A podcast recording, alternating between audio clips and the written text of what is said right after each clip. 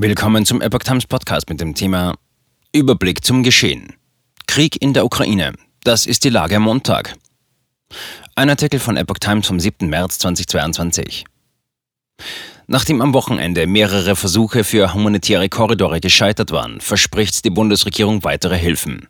Im Folgenden ein Überblick zum Geschehen in der Nacht und ein Ausblick auf den Tag.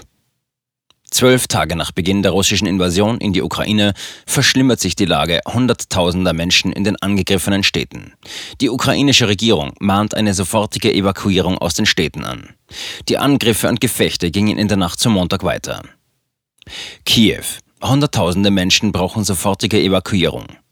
Mit der Fortdauer des Krieges müssten nach Angaben des ukrainischen Präsidialamtes mehrere hunderttausend Ukrainerinnen und Ukrainer sofort aus ihren Städten evakuiert werden.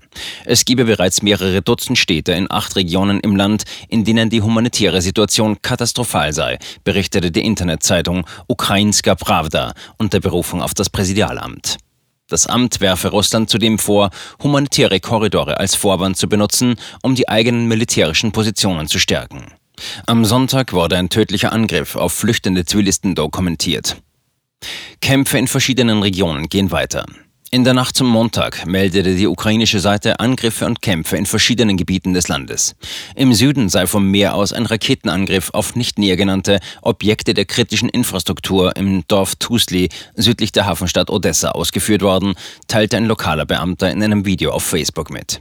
Im Gebiet Luhansk führe die ukrainische Armee schwere Gefechte mit russischen Truppen, schrieb Vizeverteidigungsministerin Hanna Milja bei Facebook.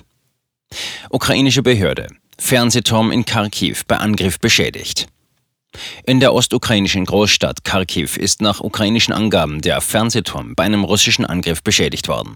Die Fernsehübertragung sei vorübergehend ausgefallen, sagte der Chef der regionalen Militärverwaltung Ole Synjehubov der Agentur Unian zufolge.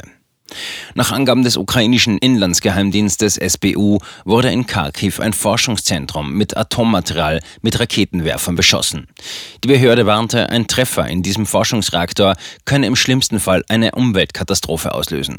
Das russische Verteidigungsministerium behauptete laut Agentur ITA TASS, der ukrainische Geheimdienst wolle die Anlage sprengen. Unabhängige Informationen gab es zunächst nicht. Zelensky kritisiert Schweigen nach weiterer Angriffsdrohung Moskaus. Der ukrainische Präsident Volodymyr Zelensky hat ein Ausbleiben internationaler Reaktionen auf die Androhung Moskaus, nun auch Gebäude der Waffenindustrie seines Landes anzugreifen, kritisiert. Denken Sie an das Gefühl der Straffreiheit der Invasoren, sagte Zelensky in einer am Sonntagabend veröffentlichten Videobotschaft. Russland könne seine geplanten Gräueltaten ankündigen, weil es keine Reaktion gebe. Er betonte, in den teils vor Jahrzehnten gebauten Fabriken arbeiteten tausende Menschen. Sie befinden sich in Städten und hunderttausende Menschen lebten in ihrer Nähe. Letzte OSZE-Beobachter verlassen die Ukraine.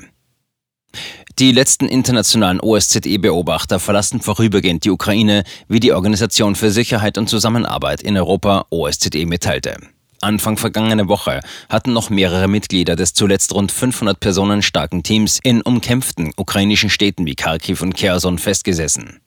Am Dienstag starb eine ukrainische Mitarbeiterin beim Beschuss von Kharkiv, als sie Vorräte für ihre Familie besorgen wollte. Das wird am Montag wichtig.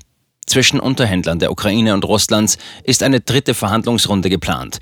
Uhrzeit und der genaue Ort waren zunächst offen. In Den Haag kommt eine Völkermordklage der Ukraine gegen Russland vor den Internationalen Gerichtshof. US-Außenminister Anthony Blinken besucht auf seiner Reise in Osteuropa Litauen und Lettland. Am Abend europäischer Zeit soll der UN-Sicherheitsrat über die humanitäre Lage in der Ukraine beraten.